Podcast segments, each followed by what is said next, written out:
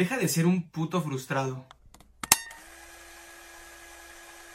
El tema con los Starbucks, y hay tres perspectivas que yo capto. La primera, el que se la pasa diciendo que es para mamones, güey, el que se la pasa diciendo que es nada más para niños fifís y que solamente lo consume este gente que quiere estar gastando dinero.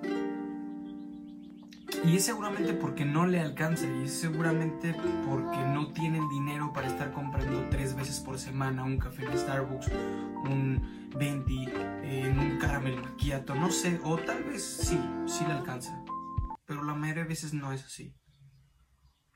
Solamente busca encajar dentro de ese grupo de personas que también dicen como, güey, es un gasto innecesario con su andati en la mano de 20 baros. Que es un café que a mí me gusta, no es porque a la gente no le gusta el andati.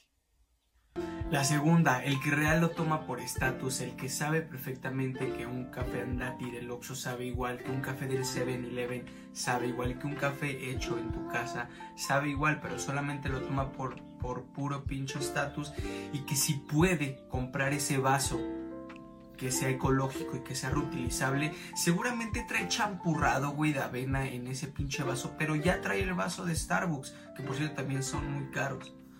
Y la tercera postura, que es la que tú tienes que entender, cabrón, y es en la que tienes que ponerte. Porque esa tercera persona es la que toma café de Starbucks. Y ya.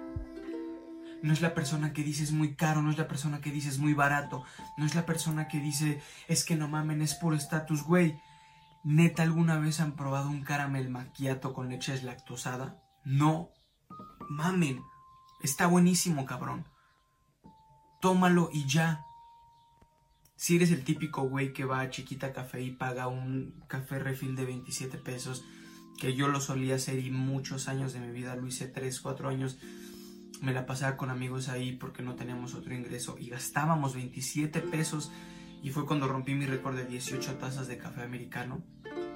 Y después te compras un Starbucks, está bien, güey.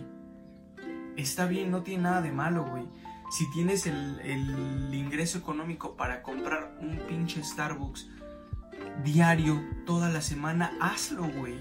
Y cuando te pregunten qué opinas sobre Starbucks, solamente di, pues me gusta. Y ya, güey.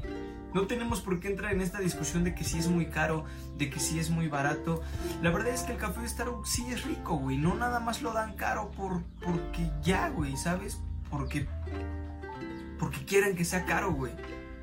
Hay un puto puesto de tortas en todo Pachuca que es muy conocido que una pinche tortita sí te cuesta como 40 pesos.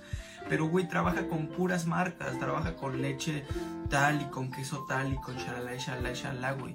Lo mismo pasa con Starbucks, güey. A mí me llegó a hacer daño el café de chiquita, café refil. Pues sí, cabrón, porque como dicen es agua de calcetín, cabrón. Y un pinche café en Starbucks que te puede costar 60 pesos, güey pero el chile está bueno, güey. Déjense de mamadas, está bueno. Hay mejores opciones, sí, claro, güey. Está cuatro elementos, güey. Está este puerta niebla, está hay un chingo de opciones, güey. No seas las primeras dos personas, güey. Sea alguien que lo toma y ya. ¿Quieres tomar Starbucks? Toma Starbucks. Pero deja de reprimirte, deja de estar de mamador de pinche café caro, güey, porque seguramente no lo bebas y ya, güey.